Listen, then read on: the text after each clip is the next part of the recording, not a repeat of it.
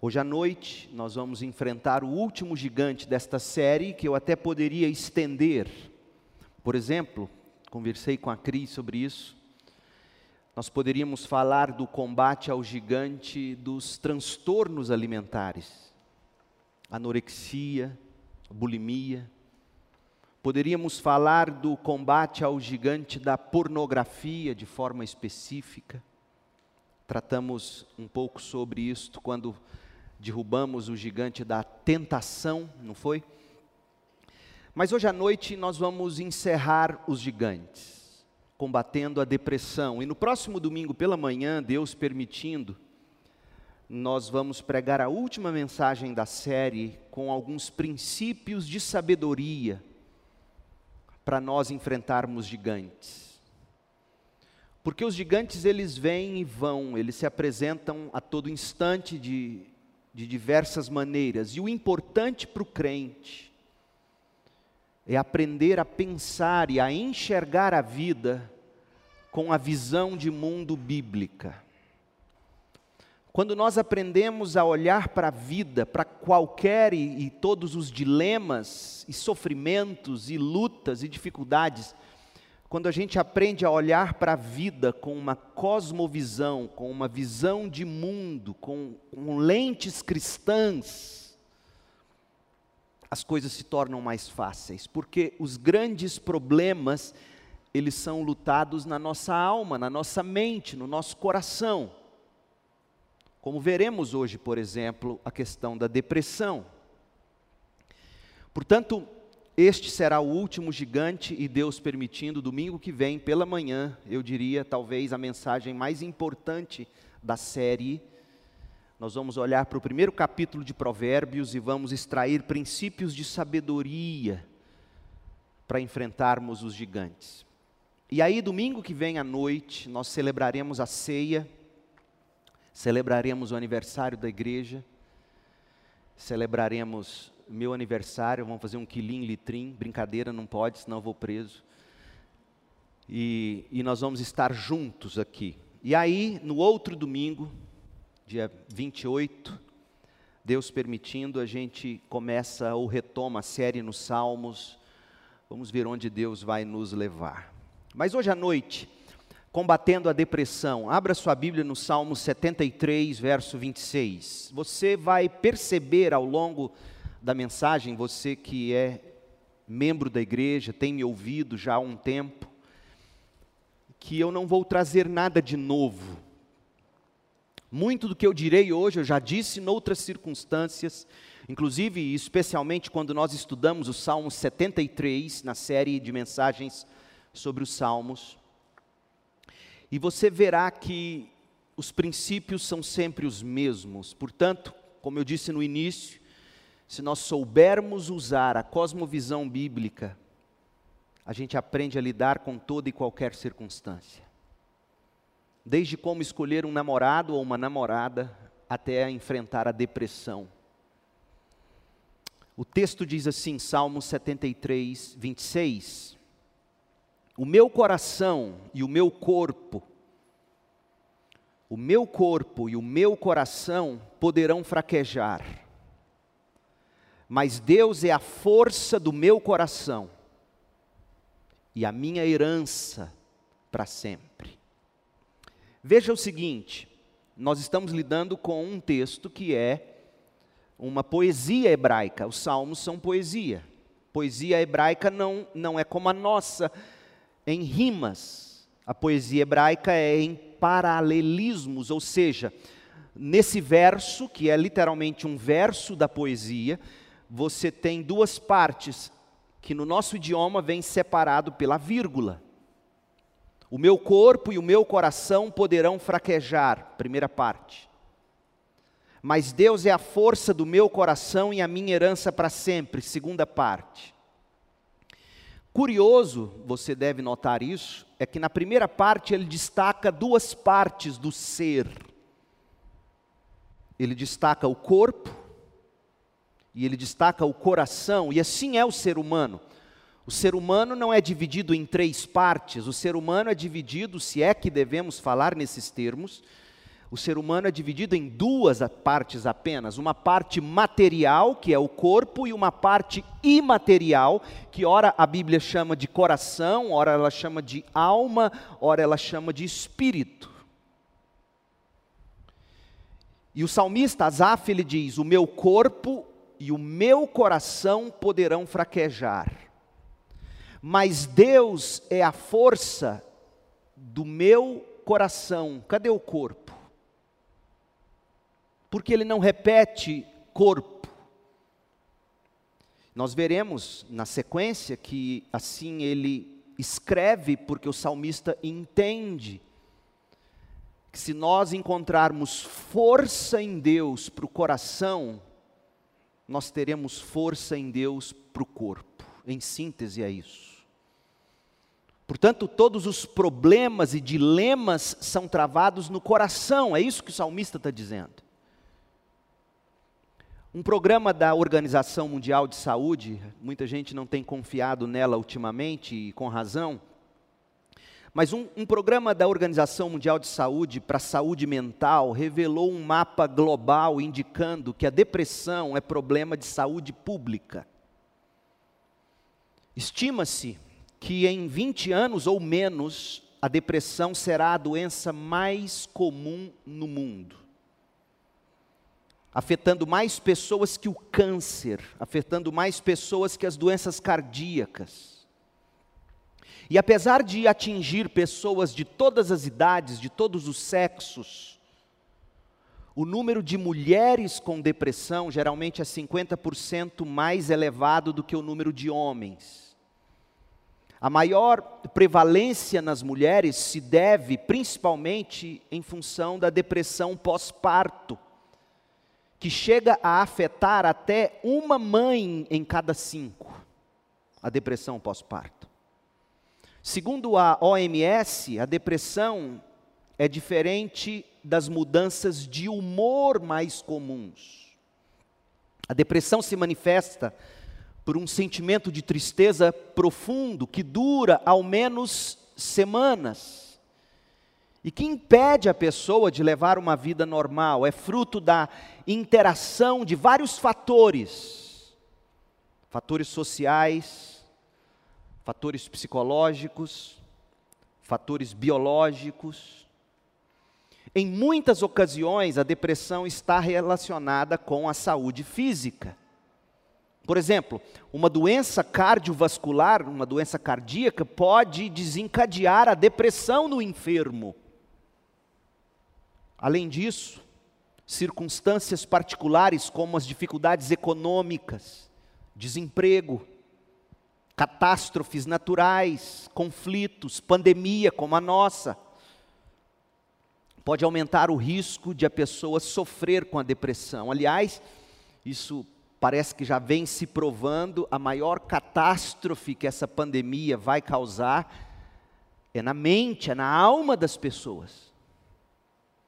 O número de pessoas em depressão desencadeada por tudo isso, o número de conflitos nos lares, abuso doméstico, divórcios e etc. Abuso de substâncias químicas, remédios, bebida, drogas, pornografia, tudo isso fruto desse caos em que a gente está vivendo.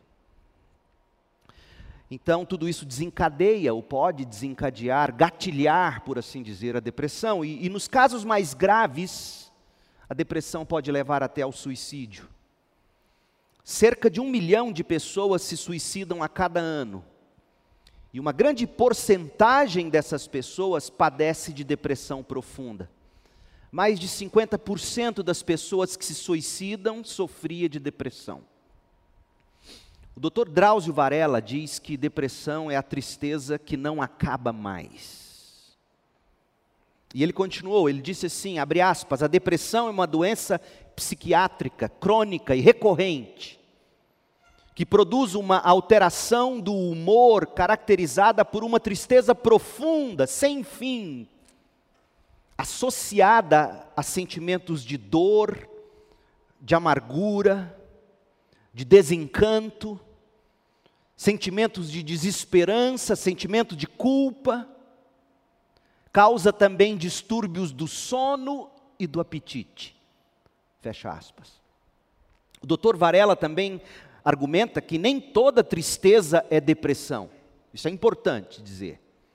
Ele diz assim, abre aspas, é importante distinguir a tristeza patológica daquela transitória provocada por acontecimentos difíceis e desagradáveis mas que são inerentes à vida de todas as pessoas, como, por exemplo, a morte de um ente querido, a perda do emprego, os desencontros amorosos, os desentendimentos familiares, as dificuldades econômicas, etc. Diante das adversidades, as pessoas sem a doença sofrem, ficam tristes.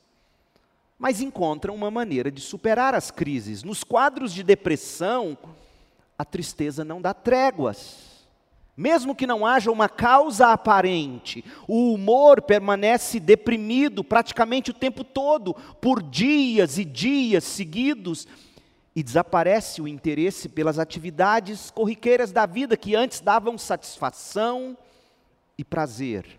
Fecha aspas. E aí, para ajudar as pessoas a identificarem os sintomas da depressão, Drauzio Varela oferece um algoritmo retirado da quarta edição do Manual Diagnóstico Estatístico de Transtornos Mentais, o DSM-4. E ele diz assim: em primeiro lugar, a pergunta que, que se faz, direta ou indiretamente, ao paciente, digamos. Durante o último mês, você teve frequentemente chateado por se sentir deprimido e desesperançado? Segundo, durante o último mês, você esteve frequentemente chateado por sentir falta de interesse em atividades básicas? Se a resposta foi não a ambas as perguntas, é pouco provável que a pessoa tenha depressão. Mas se uma das respostas foi sim, diz Varela, esteja atento a outros sintomas da doença. E aí o diagnóstico de depressão requer a presença de pelo menos cinco ou mais dos seguintes sintomas, incluindo obrigatoriamente o espírito deprimido ou anedônia, que é a perda da capacidade de sentir prazer. Então, durante pelo menos duas semanas, você tem que ter os seguintes sintomas ou pelo menos cinco deles. Primeiro, estado deprimido. A pessoa se sente deprimida a maior parte do tempo, quase todo dia. Segundo, anedônia, interesse ou prazer diminuído para realizar a maioria das atividades. Terceiro, alteração do peso, perda ou ganho de peso não intencional. Em quarto lugar, distúrbio do sono, ou seja, insônia ou hipersônia, que é sonolência excessiva durante o dia, e isso praticamente diariamente. Em quinto lugar, os problemas psicomotores, agitação ou apatia psicomotora quase todo dia falta de energia, fadiga, perda de energia diariamente. Em sétimo lugar, culpa excessiva, sentimento permanente de culpa, inutilidade. Em oitavo lugar, dificuldade de concentração, habilidade frequentemente diminuída para se concentrar. E, e, por fim, ideias suicidas. Pensamentos recorrentes de suicídio ou morte. E aí, de acordo com o número de itens respondidos afirmativamente, o estado depressivo pode ser classificado em pelo menos três grupos: a depressão menor, dois a quatro sintomas por duas ou mais semanas, a distimia, que é três ou quatro sintomas, incluindo o estado deprimido durante dois anos no mínimo, e depressão maior cinco ou mais dos sintomas por duas semanas ou mais, incluindo estado deprimido ou anedônia. Gente, frequentemente os recursos, e, e eu fiz questão de citar isso para vocês, porque tanta gente se define apenas por essas tabelas, e se olham apenas dentro desse formato. E quando você recebe uma sentença como essa, muita gente prefere dizer assim: eu sou doente, eu tenho depressão. Frequentemente, os recursos aplicados no combate à depressão são farmacológicos, psicoterápicos, associados à atividade física. Sempre esse, esses três fatores: medicação, terapia e exercício físico. E, e de novo, eu, eu digo isso para revelar a complexidade do assunto. Ou seja, Ninguém jamais poderá te dizer que a depressão é um problema meramente fisiológico, porque se fosse, tratava-se da depressão só com remédio, não é mesmo? De outro lado, você também não pode dizer que a depressão é apenas um problema psicológico ou emocional. Do contrário, algumas pessoas não precisariam de medicação. Então, a coisa mais importante neste primeiro momento da pregação, a coisa mais importante a dizer é que depressão nunca é um problema meramente fisiológico, que depende apenas da medicação certa. Nunca, jamais. E eu já ouvi pessoas dizendo, na tentativa de serem confortadas ou de se confortarem, dizendo o seguinte: não, quando você tem pressão alta, você toma um remédio. Quando você tem diabetes, você toma um remédio. Quando você tem depressão, você toma um remédio. Eu entendo a ajuda que essas pessoas querem oferecer quando dizem assim, mas a depressão não é só um problema de falta de remédio. Porque se fosse, nós estaríamos re reduzindo o ser humano nós poderíamos usar a expressão biorreducionismo, reduzir o ser humano ao seu fisiológico. E nós somos muito mais do que o fisiológico. Nós não podemos reduzir o ser humano à sua atividade cerebral sem levar em conta qualquer atividade da pessoa como um, um ser completo, uma unidade. A verdade é que não se pode diagnosticar com confiança ou precisão, por exemplo, um desequilíbrio químico, baixos níveis de serotonina em certas áreas do cérebro. Não dá para fazer esse diagnóstico fechado.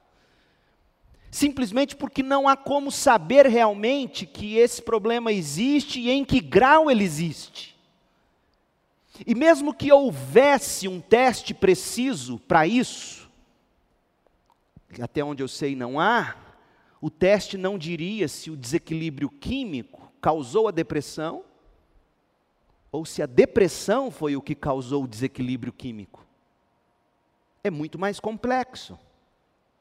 Ademais, quando se conclui que a depressão é um problema meramente fisiológico, todas as outras perspectivas de tratamento, por exemplo, psicoterápicas, parecerão superficiais, irrelevantes, o que sabemos não ser verdade. Do contrário, o bom psiquiatra jamais diria a você que você precisa de uma psicoterapia, você precisa de exercícios físicos. Depressão também não pode ser taxado como um problema espiritual, do tipo pecado e pronto crente não tem depressão. Muitos cresceram nessa atmosfera. Este outro extremo é igualmente equivocado. Nem toda depressão é pecado.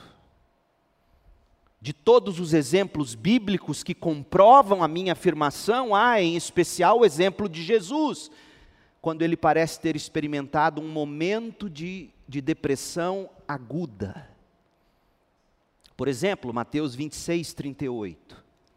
Disse-lhes Jesus: A minha alma está profundamente triste, numa tristeza mortal. Fiquem aqui e vigiem comigo. Percebeu? Jesus disse isso sobre ele. A depressão não é simplesmente um problema médico, mental ou espiritual. Eu gosto de dizer assim: a depressão é um problema de se ser ser humano.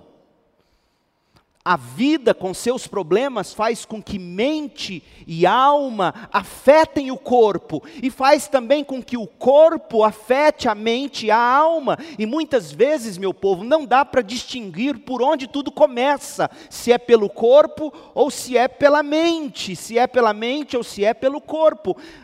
Mas a Bíblia parece indicar de onde brotam as complicações e a cura para os problemas da nossa alma. Provérbios 12, 25. Ouça o que diz o texto. Leia comigo, Provérbios 12, 25. O coração ansioso deprime o homem, mas uma palavra bondosa o anima. A Bíblia parece nos indicar onde está a raiz desses dilemas da alma, o coração. Portanto, tudo isso até aqui para te dizer o seguinte: o tratamento da depressão passa pela cosmovisão cristã, passa pela compreensão correta de como o coração humano responde como o coração humano deve responder aos problemas da vida, sejam esses problemas físicos ou fisiológicos, sejam esses problemas emocionais, sejam esses problemas financeiros, sejam esses problemas familiares ou sociais. O tratamento da depressão passa pela compreensão correta de como nosso coração responde ou deve responder aos problemas da vida. Asaf parece ter compreendido, Asaf, o nosso salmista, parece ter compreendido que a raiz da depressão não é tão óbvia como a maioria pensa. Leia de novo comigo o texto, Salmo 73, 26. O meu corpo e o meu coração poderão fraquejar, mas Deus é a força do meu coração. Deus é a minha herança para sempre. Você consegue perceber aqui que Asaf parece admitir o componente físico da depressão? O que nós chamaríamos de fisiológico, talvez, químico. Parece que ele admite que isso está envolvido numa depressão, porque ele diz assim: o meu corpo pode fraquejar, ou seja, ele sentiu seu corpo perder todas as forças, toda a energia.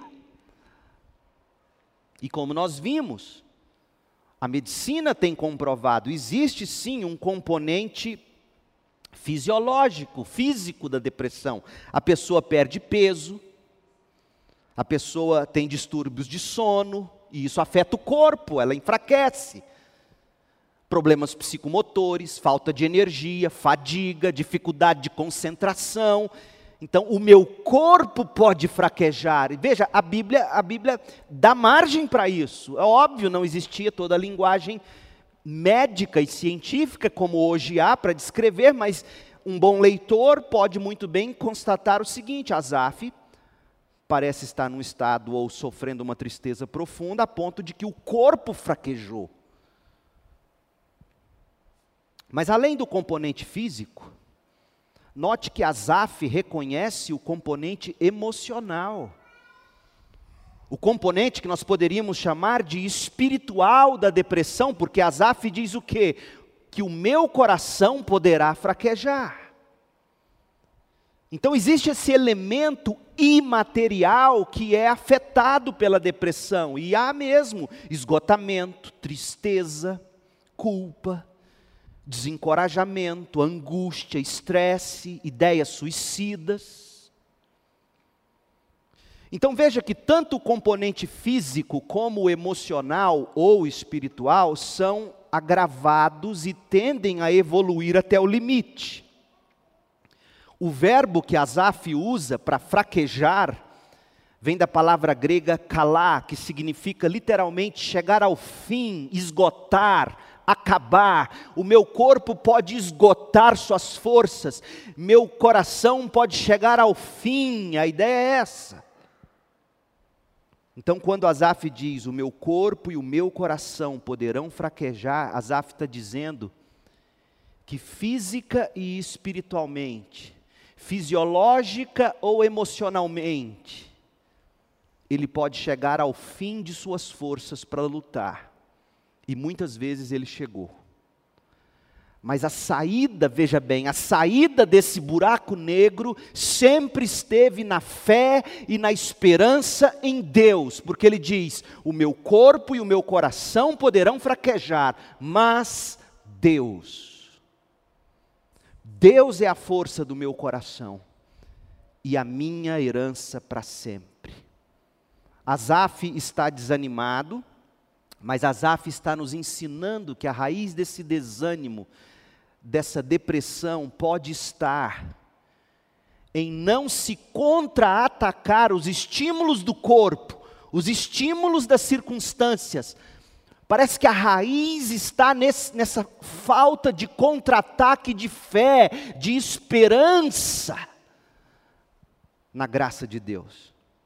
E aí, quando o corpo adoece, quando o coração entra em coma, a fé e a esperança na graça de Deus, promovidas pela palavra de Deus, na força do Espírito, deverão entrar em cena, porque a palavra de Deus, no poder do Espírito, é a única coisa que cura o coração. Provérbios 12, 25, que a gente já leu, ouça de novo: o coração ansioso deprime o homem, mas uma palavra bondosa anima o coração do homem. E um coração animado é um coração que, que até cura o corpo. Que palavra bondosa é essa que anima o homem, dita aqui pelo autor de Provérbios? Que palavra bondosa é essa que anima? É a palavra de Deus. Lembra do hino de Lutero que a gente tanto ama? O inimigo cairá por uma só palavra. Qual palavra? A palavra de Deus. Trazida à memória, crida com fé, essa palavra nos ajuda a resistir ao diabo, essa palavra anima o coração. E, e Davi sabia disso. Olha o que Davi escreveu no Salmo 19, verso 7. A lei do Senhor é perfeita e revigora a alma. Portanto, a raiz de toda depressão, gente, longe de ser o corpo, longe de ser a circunstância, a Bíblia parece sugerir que a raiz de toda depressão pode estar em não se contra-atacar aos estímulos do corpo ou das circunstâncias com fé e esperança na graça de Deus. A depressão, sim, é um problema de se ser humano, ela existe, ela é real, e antes que alguém me condene por estar dizendo isso, é preciso que você saiba que eu também tomo medicação. Eu sei o que eu estou falando. Se é que tem alguma autoridade na experiência pessoal, tantas vezes não há, pelo contrário. Então, esse que vos fala é alguém que entende, que se simpatiza, que sabe o que é um pânico, que sabe o que é acordar em momentos e, e, e não querer ter forças, não ter condição de sair da cama. A depressão é um, é um problema de se ser humano, independentemente de seus causadores serem o corpo, a fisiologia do corpo, as circunstâncias, e a única forma bíblica eficaz de combater e de arrancar a sua raiz, a única forma é contra-atacar com fé e esperança na graça de Deus. Foi assim que Jesus fez. Então, por exemplo, há momentos sim que, e eu vou falar disso daqui a pouco, a pessoa precisará sim de um médico. Precisará sim de um remedinho precisará sim de um tarja preta para dormir, é óbvio, não nego isso. Mas apenas para que ela chegue ao ponto de que o coração está pronto, aberto, para deixar a palavra de Deus penetrar. Aí sim a cura definitiva começa a acontecer. E quando eu digo cura, eu não digo de sintomas que se desaparecem de uma vez e nunca mais a pessoa vai ter depressão. Não. Às vezes, cura no sentido de aprender a lidar com isso, a conviver com isso, de entender que esse espinho na carne pode sim ser fruto da graça de Deus, fazendo você uma pessoa melhor. Isso é importante. Então, jamais deixar de contra-atacar com fé, com esperança na graça de Deus, é a raiz do problema da depressão. Jesus disse o seguinte: você conhece o texto, mas leia comigo, João 16, 33. É importante esses textos tão batidos, às vezes eles vão perdendo o poder, mas, mas ouça o que Jesus diz. João 16, 33. Eu lhes disse essas coisas. Veja que Jesus está aqui pregando o seu último sermão, o sermão do cenáculo, antes de ir para a cruz. Jesus ensinou coisas tremendas nos capítulos 14, 15 e 16. É, é, um texto riquíssimo que você pode ler hoje à noite antes de dormir, João 14, João 15, João 16 palavras poderosas para animar o coração. Então Jesus diz: Eu lhes disse essas coisas para que em mim vocês tenham paz. Sabe como que a gente encontra paz? É numa pessoa. Cristo é paz. E você e eu conhecemos Cristo na medida em que nós damos ouvidos ao que Ele diz na palavra. Então, eu disse essas coisas para vocês me conhecerem, porque na medida em que vocês me conhecem, vocês encontram paz. Neste mundo vocês terão aflições. Como é que você cura isso? Como é que você combate isso? Tenham ânimo. Neste mundo vocês terão aflições, contudo, não deixem de lutar contra essa incredulidade eu venci o mundo com ânimo. Dito isso, deixe-me apresentar para vocês oito estratégias para se combater a depressão, foram escritas por um professor que Cris e eu tivemos nos Estados Unidos, o Dr. Sam Williams, que durante muitos anos ele trabalhou, ele atendeu, ele já até, se não, ele teve aqui, não, mas ele, eu achei até que ele já tivesse pregado aqui na CIB. Não, né? Nunca pregou, não. Mas Sam Williams, durante muitos anos, ele foi psicólogo clínico. E ele dizia para mim, para a Cris, os alunos na sala de aula, que chegou num momento que ele abandonou. Quase 90% dos casos que iam ao consultório dele, no fundo, ele falava assim: essa pessoa precisa do evangelho. E aí ele decidiu que ele ensinaria pastores a cuidar da alma das ovelhas. Ele largou tudo. Na época ele ganhava 100 dólares por sessão. E não tinha horário para quem queria. No estado do Arizona. E aí ele foi lecionar lá na Carolina do Norte e nós fomos alunos dele. Primeira aula, eu e a Cris, primeira aula que ele foi lecionar no seminário, eu e Cris sentados ali, Caxias, bem na linha de frente ele entra, olha assim para nós, ele já tinha vindo ao Brasil anos atrás, ele olhou para nós e com aquele sotaque todo quebrado, ele falou assim: Vocês são brasileiros? E depois eu vou te contar a história. Ele teve, vou contar rapidinho. Ele teve, ele teve no Pará, num um trabalho missionário anos atrás, anos antes de, de ele ir lecionar no seminário. E aí ele meio que se apaixonou por uma menina brasileira que ele conheceu na época, jovenzinha como ele, e aí ele perguntou ao filho do missionário se ele podia fazer o meio de campo entre os dois. Aí ele foi, o menino falou, vou. Aí depois disso ele brincou e falou assim: nunca confie em filho de pastor e filho de missionário. Aí disse que o, o rapaz chegou lá na menina e falou: leva um recado para ela, fala que eu quero falar com ela, coisa assim. Aí o filho do missionário chegou e cochichou no ouvido dela, ela deu risada. Aí depois ele descobriu, o filho do missionário tinha chegado lá e falou assim: Olha, ele mandou falar para você o seguinte: Eu sou bicha. Até hoje ele lembra disso e dá risada. Mas ele ama o Brasil, ele ama a obra missionária. E ele e ele mostrando para nós como ele, ao longo dos anos todos, atendendo no seu consultório, algumas dicas práticas importantes para lidar com o problema da depressão. Em primeiro lugar, descreva a sua experiência. Descreva, fale dessa experiência depressiva, enxergando a forma dela, a intensidade dela. Não basta você dizer, eu tenho depressão. Como que isso se manifesta? Segundo, identifique as causas. Ouça o que a depressão te diz.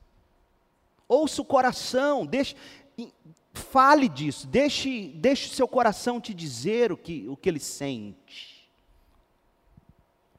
Terceiro lugar, leia e absorva as Escrituras em busca de fé e de esperança. Em quarto lugar, haja, haja segundo a verdade, dá pequenos passos de fé.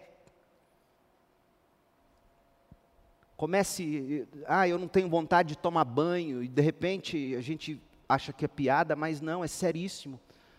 Mas se você conseguir tomar banho hoje, por exemplo, dê pequenos passos de fé. Em quinto lugar, reavalie o seu estilo de vida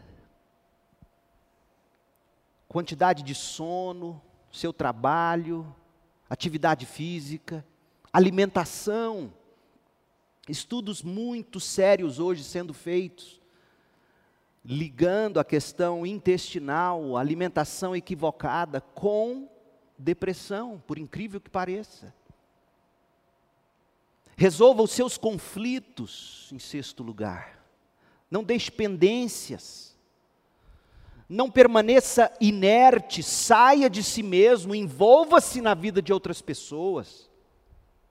Já notou como essa pandemia nos tirou dos outros e nos fez trancar em nós mesmos, com medo de pegar isso, nossos filhos pegarem?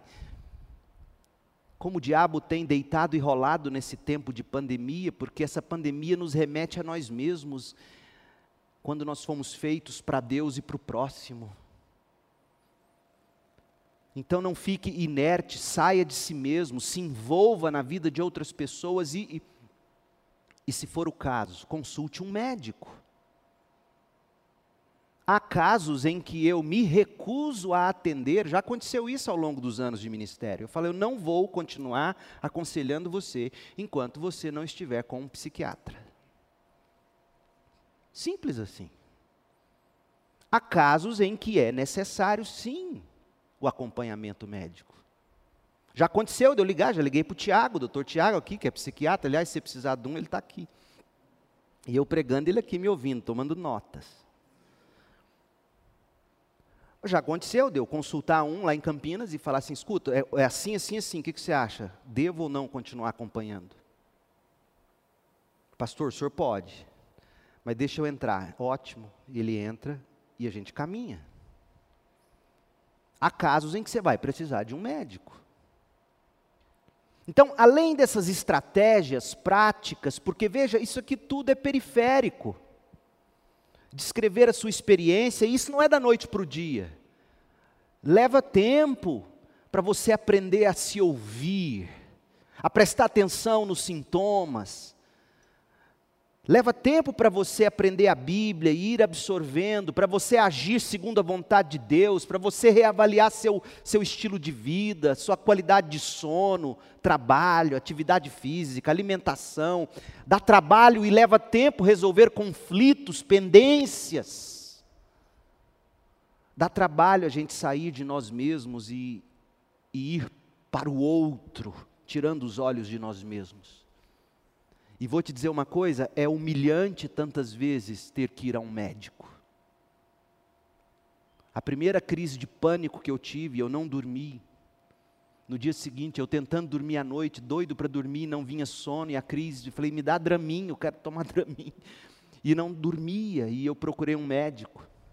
Na época era minha ovelha o cidadão, com a delicadeza de um elefante numa loja de cristais, virou para mim: Que é isso, pastor? O senhor não tem fé, não? Humilhante. Humilhante. mas necessário.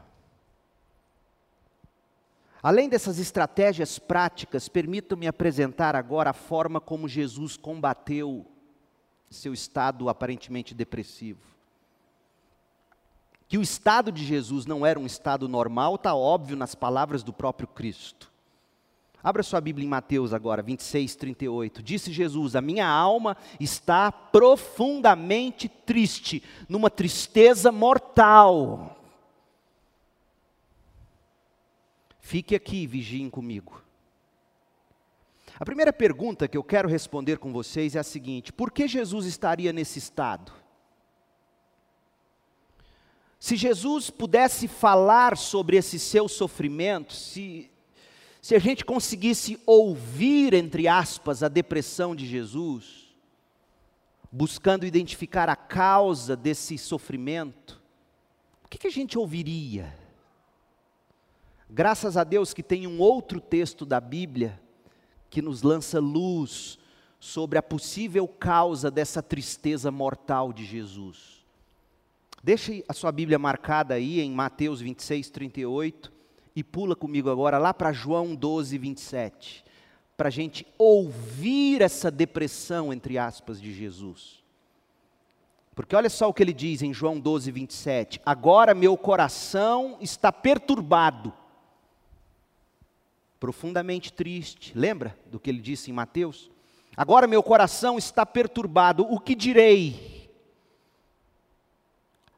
Pai, salva-me desta hora? Não, eu vim exatamente para isto, para esta hora. John Piper é tremendo, que velhinho maravilhoso. E ele sugere que Jesus, apesar de nunca ter pecado, como ele nunca pecou, Hebreus 4,15 diz isso, segundo os Coríntios 5, 20. Mas John Piper pontua que, conquanto Jesus nunca tenha pecado, parece-nos por esse texto de João 12, Jesus estaria sofrendo rajadas constantes de ataques do diabo. Fazendo o quê? Colocando em dúvida a obra que Jesus veio realizar. É como se Jesus estivesse lutando na mente dele com questões do tipo: valerá mesmo a pena meu sofrimento? Será que eu tenho que ir até o fim tudo isso? Não será em vão? E aí de repente parece que Jesus dá um grito com a sua própria alma e diz: Não, nada disso, foi para isso que eu vim. Então, essa batalha constante na mente de Jesus teria feito Jesus chegar a esse ponto de tristeza mortal.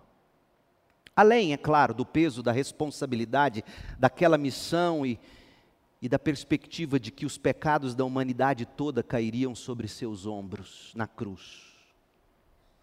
Então, o mesmo Jesus que disse: Minha alma está profundamente triste, Mateus 26, 38, também disse o seguinte em outras ocasiões, João 14, 1: Não perturbe o coração de vocês, creiam em Deus, creiam também em mim. E ele também disse no 14, verso 27: Deixo-lhes a paz, a minha paz lhes dou, não a dou como o mundo a dá, não se perturbe o seu coração, nem tenham medo. Como é que ele pôde dizer isso? Se ele mesmo teve seu coração perturbado, profundamente triste, será que Jesus está se contradizendo? Não, de forma alguma. Porque quando Jesus diz o que disse aos discípulos no capítulo 14 de João, Jesus estava ensinando como eles deveriam combater a incredulidade quando bate no coração da gente. Jesus estava ensinando que tão logo a bomba do desencorajamento, da tristeza, da dúvida, bomba essa que quando bate no chão do coração e da alma da gente, pode nos levar à depressão, quando essa bomba tocar o solo do coração, eles deveriam imediatamente contra-atacar com fé e com esperança, e por isso Jesus diz: não se perturbe, não se deixe perturbar. Como é a pergunta agora? Então está claro até aqui, porque os conceitos são meio densos, mas, mas deixe-me encapsular para você. A raiz de tudo parece ser um coração que começa a duvidar, um coração que começa a perder perspectiva, Um coração que vai entregando os pontos e porque começa a pensar, vai valer a pena? Será que vai dar certo? E aí Jesus diz: jamais deixe que isso exploda dentro de você. Não perturbe o vosso coração.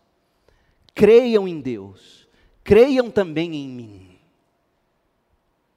Jesus está dizendo: aprendam a contra-atacar. Como? E aí eu quero encerrar te mostrando a estratégia de Jesus. Agora sim, mantenha sua Bíblia comigo em Mateus 26. Quando a gente se debruça sobre o método que Jesus usou para contra-atacar a depressão, a gente aprende bastante. Deixa sua Bíblia aí aberta em Mateus 26. Em primeiro lugar, Jesus escolheu alguns amigos íntimos para estar com Ele. Você precisa de homem ou de mulher de Deus do seu lado. A vida cristã não é para ser vivida sozinho. Olha o que Jesus faz em Mateus 26, 36. Jesus foi com seus discípulos para um lugar chamado Getsemane. E lhes disse: Sentem-se aqui enquanto eu vou ali orar. Levando consigo Pedro e os dois filhos de Zebedeu, Pedro, Tiago e João, Jesus começou a se entristecer e a se angustiar. Primeira coisa que você aprende: Jesus não se isolou. Jesus tinha três chegados dele. Mas Jesus também não saiu expondo a vida dele para todo mundo, para a igreja inteira. Os discípulos, fiquem aqui, eu vou ali com Pedro, Tiago e João chamou esses homens para perto dele e diante desses homens, ele se deixou ver entristecido e angustiado. Como isso é importante. Sabe uma das coisas que mais entristece meu coração como pastor? Olha aqui para mim, para você nunca fazer isso. A pessoa está passando por um problema, ela conta para você, pastor, ora por mim, mas eu não quero que o senhor conta para a igreja. Eu respeito, mas com tristeza porque o povo de Deus tem que orar. O próprio Jesus nos ensina a sofrer diante dos olhos de quem se importa conosco. Jesus se deixou ver entristecido, Jesus se deixou ver angustiado. Jesus escolheu alguns amigos íntimos e falou: Vem aqui, minha alma está a ponto de morte. Você tem esse tipo de amigo? Tem gente que se tranca, que se esconde. E você precisa sim se deixar enxergar e dizer: olha, eu não estou aguentando, porque é o que Jesus faz, em segundo lugar.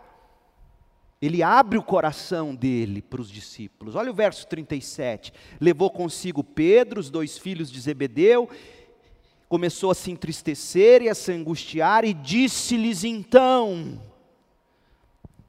Sabe por que eu trouxe vocês aqui?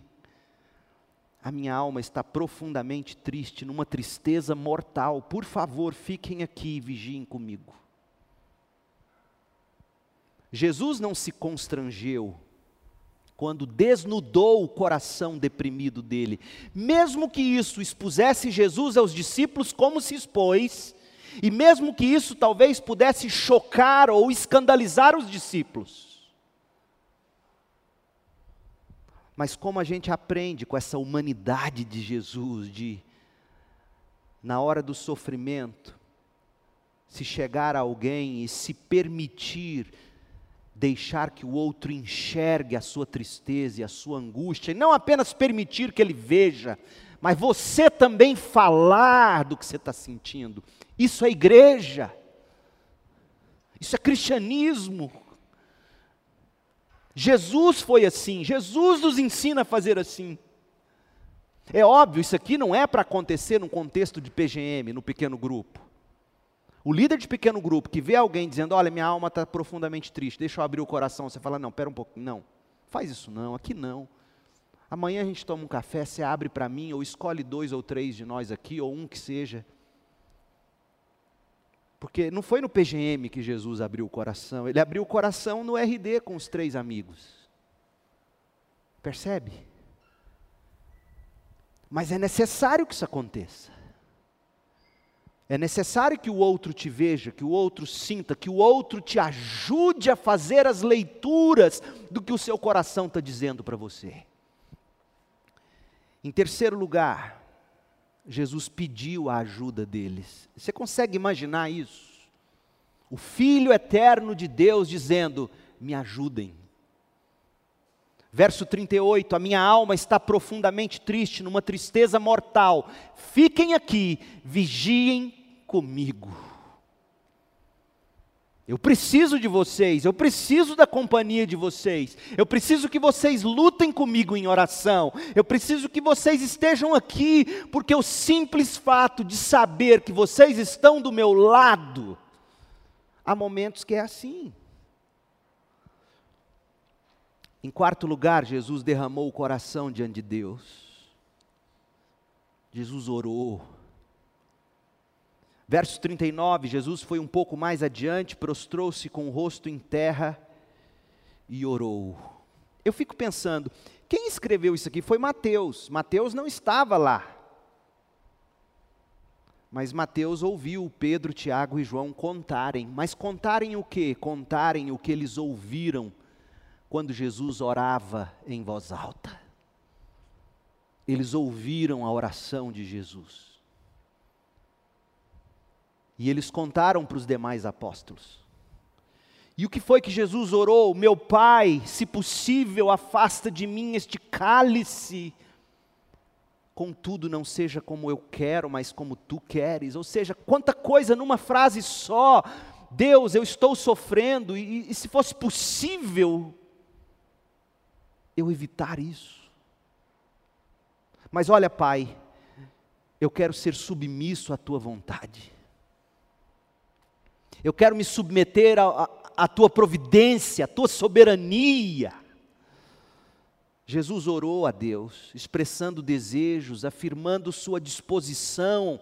Mais importante do que expressar o desejo é a disposição de Jesus de readequar o sentimento dele à vontade de Deus e na depressão, como isso é importante.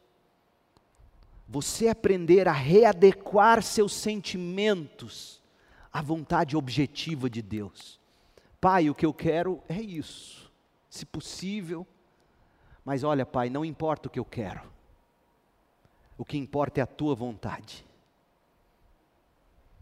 Gente, isso tem um poder para curar que você não faz ideia. Só quem já lutou com Deus e no final de uma longa noite, disse: Deus, seja como tu queres, sabe o que é a alma descansar.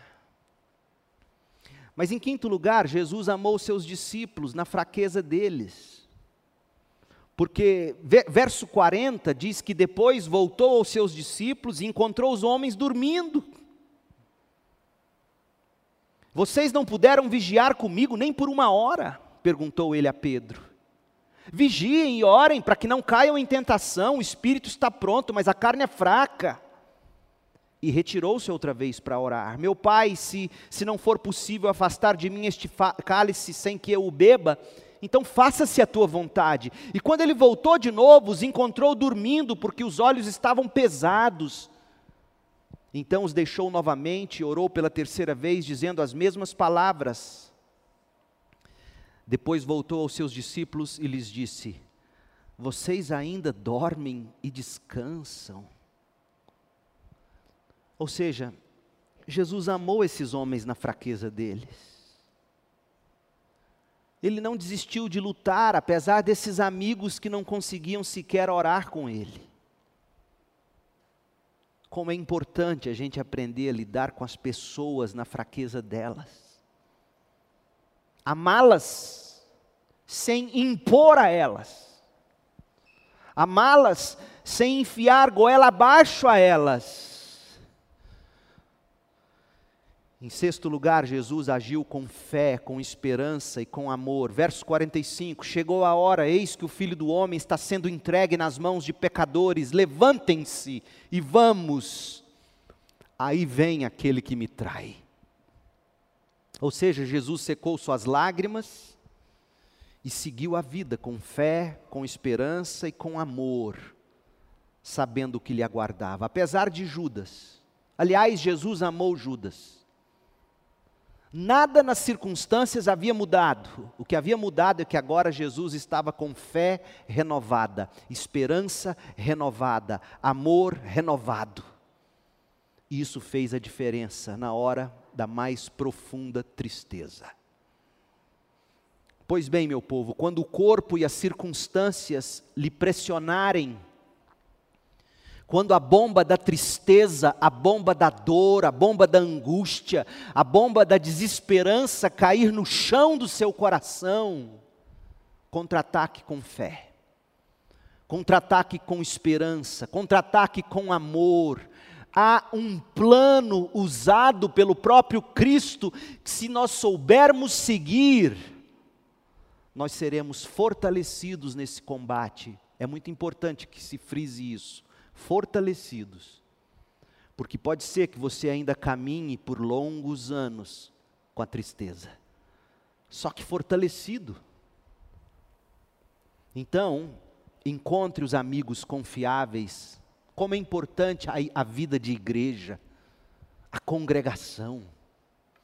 Como é importante os encontros para que se abra o coração para que nesses encontros você peça a ajuda. Gente que vai saber ouvir sua dor, que vai enxergar a forma e a intensidade da dor junto com você, que vai ajudar você a identificar as causas, ouvindo a depressão junto com você, vai levar você à Bíblia, à oração, vai ajudar você a reavaliar seu estilo de vida, vai ajudar você a resolver os conflitos que possam haver na alma, e se for o caso, vai te ajudar, vai com você ao médico e vai dizer: vamos. Você precisa, portanto, desses amigos de fé abrir o coração, pedir ajuda, se derramar diante de Deus. Não se desiludir com as pessoas, porque as pessoas, quanto mais você conviver com elas e quanto mais você se abrir a elas, mais você vai sentir que elas devem a você. Isso é inevitável. Poxa, estou confiando na minha vida. E aí a pessoa pisa na bola, dorme um pouquinho. E você se amargura. Não é assim. Haja com fé, haja com esperança, haja com amor e saia de si mesmo. E eu encerro com a leitura do texto. O meu corpo e o meu coração poderão fraquejar, mas Deus é a força do meu coração e a minha herança para sempre. Que tal você memorizar esse versículo essa semana? Outro texto, e eu encerro agora com este, 2 Coríntios 4, de 15 a 18. Tudo isso é para o bem de vocês, para que a graça que está alcançando um número cada vez maior de pessoas faça que transbordem as ações de graças para a glória de Deus. Por isso, não desanimamos, não desanimamos, embora exteriormente estejamos a desgastar-nos, interiormente estamos sendo renovados dia após dia, pois os nossos sofrimentos leves e momentâneos estão produzindo para nós uma glória eterna que pesa mais do que todos eles, todos os sofrimentos. Assim, fixamos os olhos não naquilo que se vê, mas no que não se vê Pois o que se vê é transitório, mas o que não se vê é eterno. Que Deus abençoe você e ajude você a, a enfrentar esse gigante, o gigante da depressão. Oremos. Ó oh Deus, águas profundas são essas. Só o Senhor pode penetrar o coração do deprimido. entrar ali com, com a luz da palavra de Cristo e colocar a convicção de que o corpo e o coração podem fraquejar, mas o Senhor é a força do coração. Ó oh Deus, aplique esta palavra. Renove fé, renove esperança, renove amor no coração do abatido. E que assim como Jesus Cristo, nosso Mestre, nosso Senhor e Salvador, nós possamos aprender com Ele a, a lidar com as tristezas profundas da alma Ó Deus, mas é fato de que quem me ouve precisa muito mais do que um exemplo agora. Precisa de fato de um poder que só o Senhor pode dar. Um poder que possa fazê-lo crer, fazê-la crer de que a palavra é vida. Um poder para se mover na direção de fazer o que Jesus nos ensina a fazer. Ó oh Deus, opere esse poder, opere esse querer, opere essa condição de realizar, para a glória do nome de Cristo e para a alegria dos que me ouvem em Cristo Jesus. No nome de quem eu oro e te agradeço. Amém. Deus abençoe com graça e paz, meu povo.